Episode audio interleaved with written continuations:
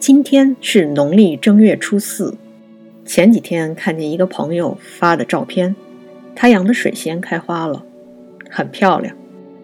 水仙一般在春节前后开花，算是这个季节应景的花了。水仙说好养也好养，用清水泡着花球就可以，但养好又非常不容易。且不说雕刻造型这些需要花时间的事情了，光说土长，有的时候就让人哭笑不得。所谓土长嘛，就是指的是水仙它只长叶子不开花儿。原本你打算养的是一盆水仙，最后收获了一盆韭菜。水仙是文人喜欢的花，经常出现在诗歌和绘画里。今天我们来看一首黄庭坚的诗。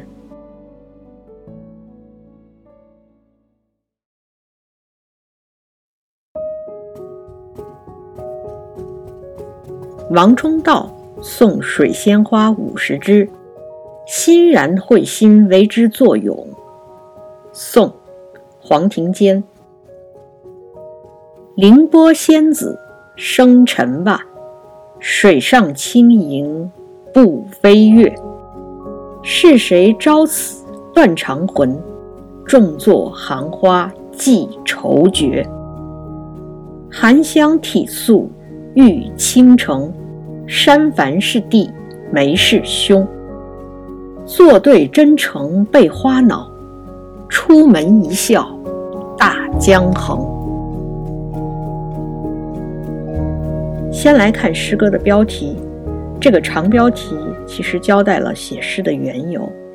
作者收到了朋友送的五十支水仙，很高兴，于是写下了这首诗。欣然会心。当然就是这首诗的基调了。凌波仙子生辰吧，水上轻盈不微跃。起笔就把水仙比作了仙子。曹植在《洛神赋》里描写洛神：凌波微步，罗袜生尘。仙子在水上漫步，罗袜踩起的细小的水珠，如同尘埃。这首诗取的正是此意。本来是静态的水仙，但由于加上了洛神的意象，立刻显得飘然若仙，而且灵动起来，确实很高妙。接下来的两句继续用洛神来比水仙，因为曹植的个人命运以及围绕着《洛神赋》的各种传说和想象。洛神就成了一个具有悲剧审美功能的形象。是谁朝此断肠魂？众作行花寄愁绝。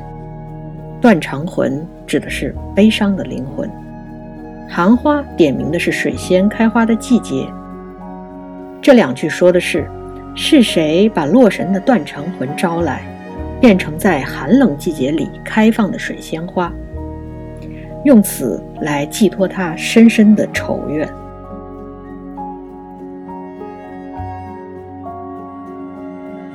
含香体素，玉倾城。看起来素雅的水仙，其实是有香味儿的。倾城就是倾国倾城的意思，这还是在说水仙的美。山凡是地，梅是兄，说的是水仙开花的季节，它开在梅花的后边。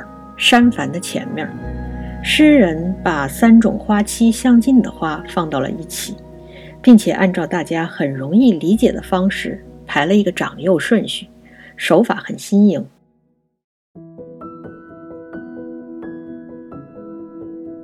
山矾是一种开在春天的花，黄庭坚还写过一首《戏咏高洁亭边山矾花二首》，在诗的序言里，他说。民间管这种花叫正花，它生长在江南的村野里，树木能长到数尺高，开出的小白花很香，可以用来做燃料。王荆公就是王安石了，曾经想栽种正花，而黄庭坚呢认为这个花儿的名字很俗气，因此给它改名为山矾。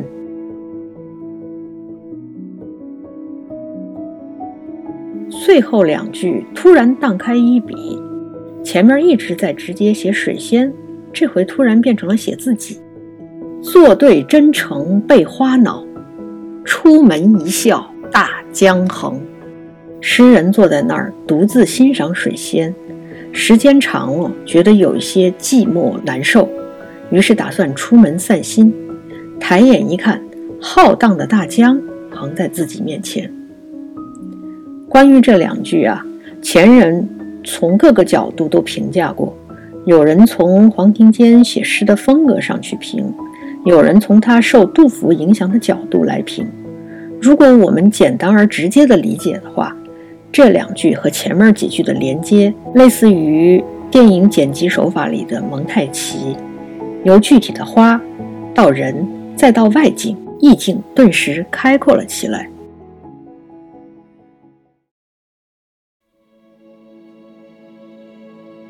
根据黄庭坚的创作年谱，我们可以知道。这首诗是写于宋徽宗建中靖国元年，也就是公元一一零一年。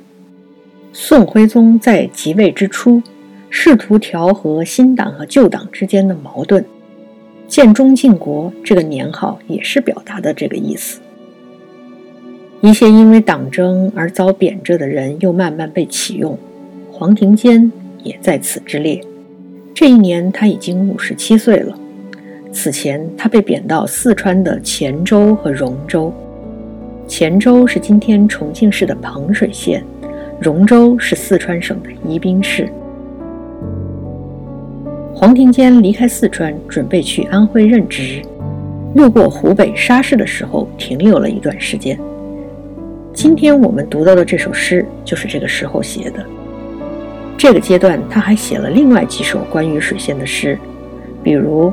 四韵中玉水仙花二首等等，大家有兴趣的话可以找来读一下。